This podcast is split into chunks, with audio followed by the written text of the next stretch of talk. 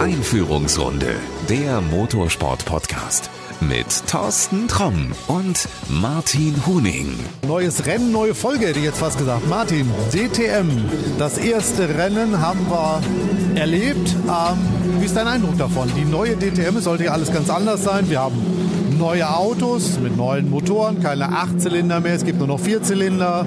Man soll mehr Überholmanöver sehen, hat man uns versprochen. Mein erster Eindruck ist äh, der, dass die größte Veränderung da ist, dass ich sonst mit T-Shirt hier rumrennen konnte und äh, ich mich jetzt erstmalig hier im Winter befinde. Das ist äh, schon mal mein erster Eindruck, leider. Also heute Morgen, ohne Quatsch, es waren drei Grad, im Auto ging ständig die Lampe an und warnte vor Schnee und Eis. Ich glaube, für Reifen ist es richtig scheiße, ne?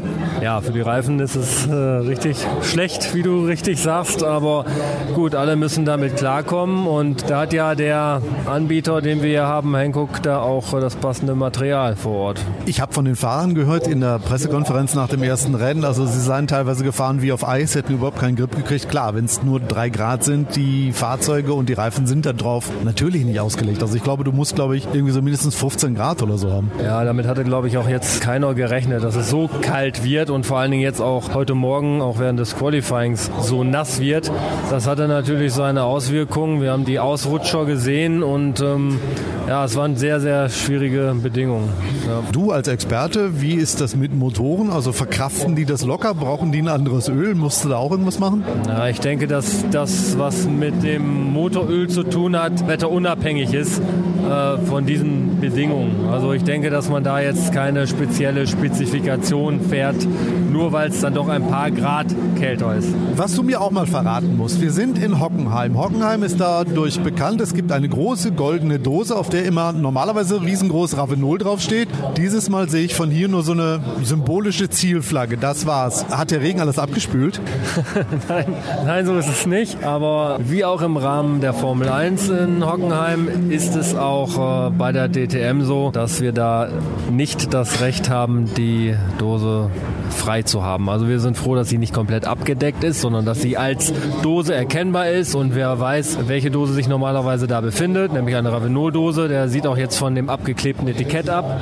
Wir arbeiten stetig daran, eine Deneutralisierung herbeizuführen. Ich habe auch heute schon ein entsprechendes Gespräch geführt und wir warten mal ab. Wir kommen ja noch einmal nach Hockenheim zurück dieses Jahr. Aber das ist doch komisch. Ich meine, du hast doch diese Dose, da hast du ja wahrscheinlich einen Vertrag mit dem Hockenheimring. Und jetzt kommt hier so eine Rennserie wie die DTM und sagt, die finden wir doof, die wollen wir nicht sehen. Gut, das hast du aber hast du ja immer wieder. Es gibt auch Bannwerbung und, und Firmen, die diese Rechte haben.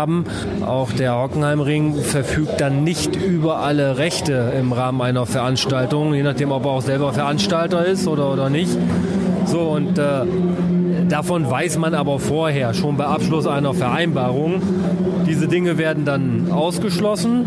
Mir bleibt es natürlich ähm, vorbehalten, mit dem entsprechenden Veranstalter zu reden, um da vielleicht äh, Nebenabsprachen zu treffen, aber da ist dann der Hockenheimring raus und das liegt nicht in seinem Ermessen, uns die Dose freizugeben. Das ist also alles in Ordnung und wir freuen uns, wenn wir uns dann mit der ITR darüber einigen können, die nicht zu neutralisieren. Ab und zu klappt es ja dann doch mal. Ja, lass uns überraschen, wir kommen ja noch mal wieder. Wir sind mal zusammen durchs Fahrerlager gegangen und naja, in vielen Fällen, sage ich jetzt mal ganz frech, waren wir ziemlich überrascht, wie viel Platz plötzlich in Hockenheim da ist. Ne? Es war ja zu erwarten. Wir haben ja auch vorher schon darüber gesprochen. Eine wichtige Rennserie, die FIA Formel 3 Europameisterschaft, existiert nicht mehr. Die ist weggebrochen. Die hatte ihre Teams, die hatte ihre eigene Hospi. Dass sowas natürlich eine Lücke ins Fahrerlager reißt, ist ja klar. Und äh, man muss dann als Veranstalter versuchen, das Beste daraus zu machen. Wir haben gesehen, dass sich der Audi Sport Seifert ähm, R8 Cup etwas breiter aufgestellt hat, so nehme ich es zumindest wahr. Die W-Series ähm, nimmt schon ziemlich viel Platz ein, was, was auch gut ist. Das sieht aber auch gut aus von außen. Also wenn du da mal vor den Zelten hergehst, du kannst dir die Autos angucken. Du kommst zwar nicht ran, also ich finde es ein bisschen doof, dass man solche Absperrbänder davor macht, also die Fans nicht wirklich dicht an die Autos lässt, aber ich kann sie wenigstens sehen und ich kann sie fotografieren. Der Auftritt ist, ist gut. Ähm, Die haben ein, ein Farbkonzept, was, was da auch rigoros durchgezogen wird. Äh, in der Hospitality, was die Autos betrifft, was die Overalls der Fahrerinnen betrifft. Es ist hier ein Farbtupfer, ähm, setzt ganz klar seine eigenen Akzente. Ich schaue hier gerade auf die Starterliste. Alles komplett durchgebrandet. Also was ich da sehe, ich finde es gut von der, von der optischen Sache her. Eine anständige Hospi. Auch da steht ein Auto vor, wo man auch ran kann, was man fotografieren kann. Ja, die, die passen hier irgendwie her, ja. Also ich glaube auch, es ist eine gute Bereicherung hier für die Plattform DTM, dass die W-Series dabei sind. Ich habe es gestern gesehen, wenn die Mädels durchs Fahrerlager gehen, die haben auch Zeit für ein Foto, die schreiben auch Autogramme und rennen nicht wie manch ein Werksfahrer einfach weiter. Also das finde ich toll, das ist gut, also das sollte man auf jeden Fall beibehalten. Ja, das sollte man beibehalten und äh, es macht doch Sinn, dass es von anderen mal abgeschaut und, äh, und übernommen wird, weil du musst heutzutage einfach deinem Fan, wenn du ihn an die Strecke kriegen willst und auch an der Strecke halten willst, musst du ihm was bieten. Ähm, die Leute kommen immer weniger her, nur um Autos im Kreise fahren zu sehen. Es muss mehr, mehr Nähe, mehr Entertainment äh, muss hervorgebracht werden. Das ist also den Ball nehme ich gerne auf. Das ist also auch so mein Fazit, was ich vom ersten Rennwochenende ziehe. Leute, ihr müsst deutlich mehr Gas geben. Ich finde, es war vom Zuschauerzuspruch mau gut. Da kann man jetzt sagen, ja, aber das Wetter war schlecht, bla bla bla. Ich glaube nicht, dass die vielen Leute, die zu Hause geblieben sind, nur wegen des Wetters zu Hause geblieben sind. Wenn ich eine Karte im Vorverkauf gekauft habe, ich glaube, dann fahre ich auch hin, wenn das Wetter schlechter ist. Die Begeisterung, die fehlt mir einfach. Und die Begeisterung, die diese Serie dem Fan geben soll, das vermisse ich. Ja, ich gebe dir da recht. Ich habe während des ersten Rennens habe ich auf die Tribüne geschaut und da waren Lücken da, die sonst auch an einem Samstag nicht da waren. Auch wenn man sicherlich eine, eine gewisse Zahl ähm, aufs Wetter schieben kann. Das ist aber nicht alles und ja, es fehlt da irgendwie noch der, der, der besondere Kick und äh, eine gewisse äh, Gespanntheit, eine, eine, eine Vorfreude, die, die, die war da. Aber gut, jetzt, jetzt läuft es dahin, irgendwie erwartungsgemäß. Ich, das Wort Enttäuschung ist, ist nicht das Gerichtige, aber ich bin jetzt auch nicht so, dass ich sage, wow, jetzt bin ich aber völlig geflasht. Es ist eine, liegt eine gewisse Lethargie da drin im Ganzen. Denk mal zurück. Beim letzten DTM-Rennen der vergangenen Saison waren wir beide ja auch hier. Es gab ein Zelt, wo, wo so ein kleiner Ausblick Richtung 2019 gewagt wurde. Standen alle Rahmenserien drin. Dann stand der Aston Martin daneben. Da hieß es, guck mal, die fahren nächstes Jahr mit. Haben wir beide davor gestanden und gesagt, wow, geil. Kommt ein dritter Hersteller, Mercedes fällt weg, okay, aber wir kriegen Aston Martin, es ist ein dritter Hersteller dabei, ist eine coole Marke, da passiert was, das ist gut. Dann haben wir uns die, die Rahmenserien angeguckt, dann war neu dabei die W-Series, wo wir gestanden haben und gesagt haben, ja, mal gucken, was das wird. Dann stand ein Lotus da, den habe ich dieses Mal noch gar nicht gesehen. Dann stand das Formel 3 Auto da, was dieses Mal natürlich nicht dabei ist und was auch die ganze Saison leider nicht dabei sein wird. Wir haben den Seifert Cup noch gesehen. Ja, und wir haben uns alle gefreut und gesagt, wow, das wird ein richtig volles Wochenende. So voll ist das Wochenende nicht geworden. Und ganz ehrlich, also bis auf die W-Series, für mich der Funke ist nicht so übergesprungen vom letzten Jahr. Ich gebe dir recht. Ähm, ich weiß, was du meinst. Wir waren hier letztes Jahr, haben uns auch die Pressekonferenz angehört, auch mit, mit Air Motorsport und, und Gerhard Berger. Und da war so ein bisschen das Thema Aufbruch. Wir stellen uns schon mal für 2019 auf. Damals war noch nicht final absehbar, dass es eine Formel 3 nicht geben würde. Wir haben dafür auch noch zusätzliche Rennserien vorgestellt bekommen, sodass, gebe ich dir völlig recht, es alles erstmal sehr gut aussah. Und ähm, da gab es halt einen, einen Dämpfer ähm, über den Winter ähm, und, und das, das das kriegst du auch nicht ausgewetzt. Und das ist, ist halt schade. Und äh, auch diese, diese wechselnden Rennserien. Mal ist die W-Series dabei, mal der, der Cypher der 8 Cup, dann kommt Lotus, wechselnde Porsche-Serien. Es fehlt so ein bisschen sag ich mal, die, die Kontinuität, dass man weiß, im Rahmen der DTM sind permanent die und die und die und die Rennserien dabei. Dass es eine gewisse Sicherheit gibt für den, der hier an die Rennstrecke kommen will. Und so ein bisschen Entertainment. Aber man spricht ja mit, mit so vielen Leuten, mit so vielen Verantwortlichen ich tue mir selbst schwer, da jetzt eine, eine, Lösung aufzuzeigen und vielleicht da selber Ideen zu entwickeln. Ja, die Leute sind auch immer schwerer vielleicht zu begeistern ähm, für Motorsport, für Sport generell. Ich man will ja nicht alles schlecht machen, um Gottes Willen. Aber Nein, darum geht es ja nicht. Das, das liegt halt irgendwie auch, ähm, es sind so die, die Zeiten, in denen wir leben. Du musst dich immer mehr strecken als Veranstalter, als Sportler, als Dienstleister am Kunden, in Klammern Zuschauer. Und das ist, ist schwierig. Und, und manchmal kannst du dir auf Deutsch gesagt auch den Arsch aufreißen und das interessiert trotzdem niemanden. Und das ist, ist dann auch nicht, nicht fair, auf, auf Leute drauf rumzuhauen, die einfach ihre Arbeit dann doch machen und, und oftmals auch richtig machen. Das funktioniert einfach nicht immer. Das ist so. Also ich habe auch mit einigen Leuten über dieses Thema gesprochen. Ich habe auch mit ehemaligen DTM-Piloten über dieses Thema gesprochen. Und unisono sagen sie alle, das Problem ist, es fehlt irgendwo so eine Vision. Du weißt gar nicht, wo will diese DTM hin. Du liest hier was von Internationalisierung, dann fahren die plötzlich in Japan rum, dann ist das irgendwie alles gar nicht mehr klar, auf welchen Rennstrecken wir eigentlich fahren. Man eiert so durch die Gegend. Also so eine Vision drei Jahre lang und man sagt, pass mal auf, wir wollen das und das und das machen. Wir wollen viele Zuschauer hier hinkriegen. Ja, und dann wird plötzlich auf Strecken gefahren, die für DTM-Autos eigentlich gar nicht geeignet sind. Man orientiert sich plötzlich in Märkten, weil die Hersteller angeblich dahin wollen, die für sie interessant sind. Aber so dieses Kernthema, die DTM, wir bleiben in Deutschland und vielleicht im umliegenden Ausland. Also ganz wichtig wäre zum Beispiel vielleicht mal über zwei Rennen in Österreich nachzudenken, weil die kriegst du voll. Vielleicht auch noch mal so ein Zandvoort wieder mit reinzunehmen und nicht irgendwelche Rennstrecken, die ich gerade mal günstig kriege. Ja, da gebe ich dir recht. Ich weiß ja, wie es ähm, aus meinem Bereich ist. Wenn ich, sagen wir mal, Partnerschaften eingehe, mit wem auch immer, Hersteller, Teams, dann planst du eigentlich auch nicht nur für ein Jahr, sondern für einen längeren Zeitraum, meinetwegen zwei oder oftmals auch drei Jahre. Das heißt, du hast dann schon eine gewisse Planungssicherheit und du gehst dann von Anfang an mit einer anderen Motivation daran, weil du weißt, du hast dieses jetzt schon mal für drei Jahre. So, und solange geht es dir damit auch erstmal gut. Ja, aber du kannst ja über die drei Jahre auch gewisse Schritte abarbeiten und sagen, guck mal, das ist jetzt unsere erste Stufe, das wollen wir erreichen, haben wir. Kommen wir zur nächsten. Genau, manche Dinge brauchen auch einfach seine Zeit, um, um sag ich mal, ausgegoren und entwickelt zu sein. Ich würde es wichtig finden, auch für ein Veranstaltungspaket wie die DTM, dass man weiß, okay, das, was ihr jetzt seht, wird es auch in drei, vier Jahren noch geben. Es findet weitestgehend in Deutschland statt. Das heißt, deutscher Fan, du bist nach wie vor herzlich willkommen.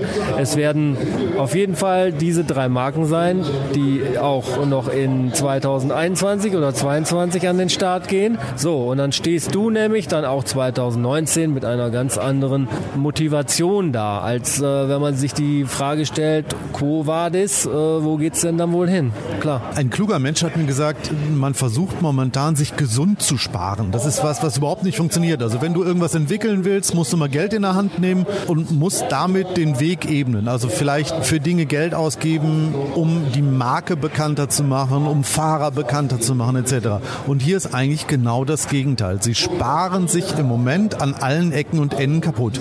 Und dann habe ich so ein bisschen drüber nachgedacht und muss sagen, ja, der hat leider recht. Ich habe auch oft das Gefühl, dass hier von Seiten der Rennserie, aber auch von den Herstellern an Ecken und Kanten gespart wird, wo es keinen Sinn macht. Da gebe ich dir auch recht. Das ist natürlich so, dass diese Budget-Geschichten nicht immer an den Motorsportabteilungen der verschiedenen Hersteller auszumachen ist. Motorsport ist dann oft auch so ein kleiner Teil im, im Rädchen eines, eines Konzerns. Es gibt sicherlich andere Entscheidungen und wichtige Entscheidungen, die zu treffen sind. Wie wird Geld ausgegeben?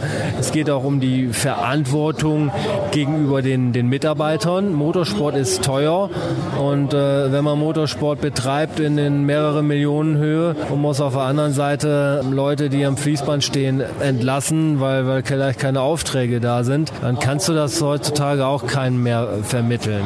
Da ist es auch richtig und vernünftig, mal einen Gang runterzuschalten und man muss den passenden Weg finden zwischen, sag ich mal, qualitativ gut weiterarbeiten, auch im Motorsport, dass man sich als Marke gut präsentiert, aber trotzdem dann auch auf den einen oder anderen Groschen dann achtet. Das ist ein Spagat, aber ich glaube schon, dass es auch funktionieren kann, ohne dass das Ganze nach außen sofort billig wirkt. Es gibt eine Geschichte, die erzähle ich jetzt einfach mal. Wir haben hier eine Hospitality von BMW. Dort sind mehrere Journalisten abgewiesen worden mit den Worten, nee, wir müssen sparen, Sie sind inaktiver Journalist, Sie kommen hier nicht rein. Was bedeutet das? Das bedeutet, dass die Leute da keinen Kaffee und keine Brötchen oder sonst irgendwas mehr kriegen und dieses Geld spart man. Leute, ganz ehrlich, wenn die Kohle nicht mehr da ist, ja, dann packt die Klotten zusammen und geht nach Hause, weil ich finde, so versaust du es dir wirklich mit allen Journalisten hier rundherum, die du nicht reinlässt. Natürlich ist das verständlich, dass sie sparen müssen. Und wenn wir uns den Aktienkurs von BMW angucken, dann müssen die ganz dringend sparen, weil da läuft irgendwie auch nicht alles richtig. Entwicklungskosten für Elektromobilität, Entwicklungskosten für autonomes Fahren sind horrend hoch. Aber das ist doch nicht erst seit heute so. Und wenn ihr dann noch DTM macht, dann bitte fangt nicht an, an so einem Scheiß zu sparen, weil als nächstes muss der Fahrer sein Benzin noch mitbringen, um selber fahren zu können. Das ist lachhaft. Stimmt. Also das ist so, dass natürlich Leute wie du, die natürlich sehr viele schlaue Fragen zu stellen haben und darüber schreiben und berichten, schon Zutritt zu jeder Team-Hospi haben sollten.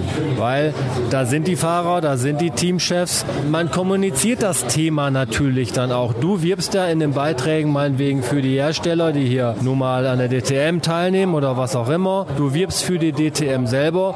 Du bist im Grunde, sag ich mal, ein, ein sehr günstiger Kommunikator dieser ganzen Geschichte. Und man muss eigentlich nicht mehr tun, als dich reinzulassen und dir einen Kaffee zu geben und dass ein Fahrer sich vielleicht nur mal zehn Minuten oder eine Viertelstunde Zeit für dich nimmt. Und ich sag mal, du bist Profi genug, deine Kollegen sind Profis genug, dass sie auch genau wissen, okay, ich kann jetzt rein oder den kann ich jetzt nicht nerven, weil das Rennen versaut hat. Ihr macht das ja alle lange genug und seid sensibel genug einzuschätzen, oh passt oder passt nicht oder ich halte ihn jetzt zu lange auf, ich kürze es dann doch ab.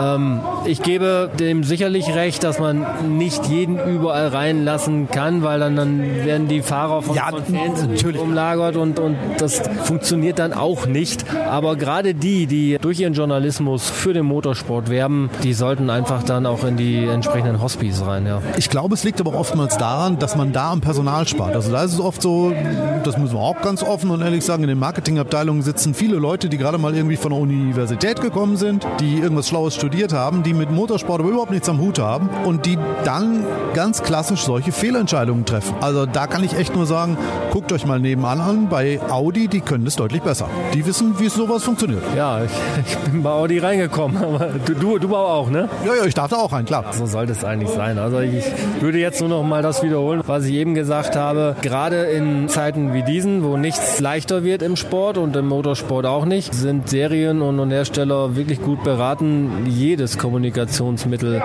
wahrzunehmen, was sich da bietet und was einem sogar die Tür einrennen möchte, im wahrsten Sinne des Wortes. Diese Personen sollten nicht abgewiesen werden. Das ist, das ist, ein, das ist ein Fehler. So, jetzt haben wir genug gemeckert. Wer da noch Fragen hat, kann sich, glaube ich, bei dir mal Rat und Tat holen. Du kennst die Geschichte auch schon ein bisschen länger. Aber offen und ehrlich, nächstes DTM-Rennen in Zolder. Angucken oder nicht? Angucken, ja. Du hast schon gesagt, die ganze Meckerei macht ja auch keinen Sinn. Ich meine, viel ist dem Wetter geschuldet, sagen wir auch mal. Okay, vielleicht lag es dann doch am Wetter. Die eigenen Erwartungen waren dann vielleicht dann auch, auch höher gesteckt. Es ist im Grunde immer noch auch guter Motorsport. Das müssen wir mal ganz ehrlich sagen. In Deutschland aus deutschen Rennserien mit deutschen Herstellern, mit deutschen Teams wird sowieso sehr viel Gutes geboten. Es ist ja auch S. Martin noch dabei. Ja, es ist S. Martin dabei und schönen Gruß und freundlichen Gruß auch an die Schweizer. Nein, also das ist wirklich Klagen auf hohem Niveau. Es lohnt sich immer, sich ein DTM-Rennen anzusehen. Man kommt doch auch gut an, an Fahrer ran. Es ist immer irgendwie ein Bühnenprogramm auch dabei. Ist wirklich auch für, ich glaube, 45 Euro oder was hat man da momentan? Und du musst dazu sagen, auch da haben sie auch gelernt, äh, du musst fürs Fahrerlager nicht mehr extra zahlen. Früher musst du eine Fahrerlagerkarte kaufen, ist jetzt in jedem Ticket inkludiert. Ganz gute Entscheidung, finde ich super, genauso muss das auch sein. Ja, finde ich sehr gut. Man muss auch ganz klar so sagen, wenn man sonst irgendwie sich ein, sich ein Konzert anguckt, da liegst du auch bei 45, 50, 60 Euro, je nachdem wer da auftritt. Der ganze Spaß ist nach zwei, drei Stunden ja auch vorbei. Hier bist du das ganze Wochenende von, von Freitag bis Sonntag für ähnliche Preise dabei und kriegst dann auch schon was, was zu sehen. Und ich kann nur empfehlen, wer wirklich auch während der Saison äh, die DTM oder auch anderen Serien am Fernsehen verfolgt, sollte das einmal im Jahr auch live gesehen haben. Möglichst dann durchaus auch zu, zu Anfang und dann nimmt man das auch irgendwie mit man, übers Man sieht es anders, ja. ja man sieht ähm, es anders. Du hast eben sich die Autorennen dann auch im Fernsehen äh, völlig anders an. Du hast eben gesagt, dann kann man Wochenende dabei sein. Das muss man nicht mal. Also ich glaube, es reicht wirklich, wenn du sagst, komm, ich fahre da mal samstags hin, ich kaufe mir ein Tagesticket, ich gucke mir das an. Weil es ist ja nahezu identisch das gleiche Programm Samstag und Sonntag. Wenn du sagst, komm, ich will aber nicht extra für ein Hotel nochmal Geld ausgeben und essen und so weiter, sondern ich will morgens hinfahren, guck mir das an, fahre abends nach Hause. Ich glaube, auch das ist so ein Ding, um mal zu fühlen, wie sieht dieses Ganze um die DTM herum denn aus? Was haben sich die Leute dafür Gedanken gemacht für die Fans? Wo kann ich was erleben? Samstags abends zum Beispiel ist es immer so, dass recht bekannte DJs auflegen. Zum Beispiel am Nürburgring, weiß ich, kommt äh, Mogwai. Ah, okay, cool. Ja, ich habe gelesen, dass, glaube ich, bei jedem Event jemand anderes da ist. Ja. Aber durchgängig das ganze Jahr irgendein DJ.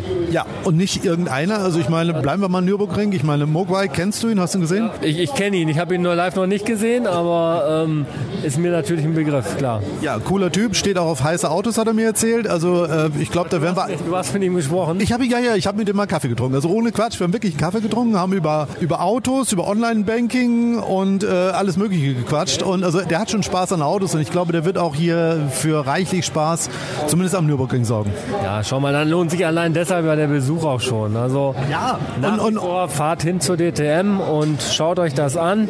Und absolut richtig, man kann auch schon an einem Tag viel erleben und man nimmt auch da schon viele Informationen mit und äh, ja, spart sich dann das, das Hotel, wenn es dann sein muss. Genau.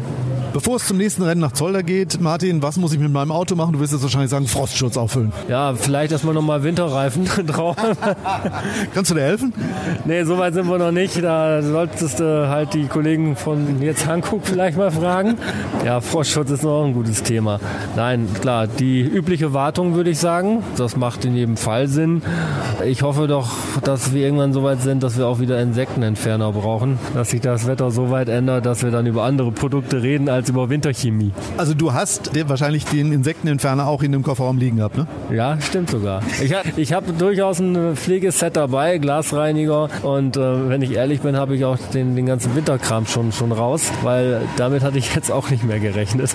Ich auch nicht. Ich habe mich gewundert, als irgendwie drei Grad anging und ich dachte, ups, ist genug Frostschutz in der Scheibenwaschanlage drin. Aber ich bin zum Glück nicht mit meinem Auto da und bei dem Fahrzeug ist genug drin. Ja, und ich, ich kann dich beruhigen, wir beiden werden uns noch auf Rennstrecken treffen dieses Jahr, wo wir beide mit Sonnencreme und Sonnenbrille rumrennen. Und dann werden wir uns an dieses Wochenende äh, wirklich auch mit einem Grinsen dann zurückerinnern. Regen und Kälte im Mai, großes Geschrei. In diesem Sinne, Martin, vielen Dank und bis bald. Ja, frohes Schaffen noch und tschüss.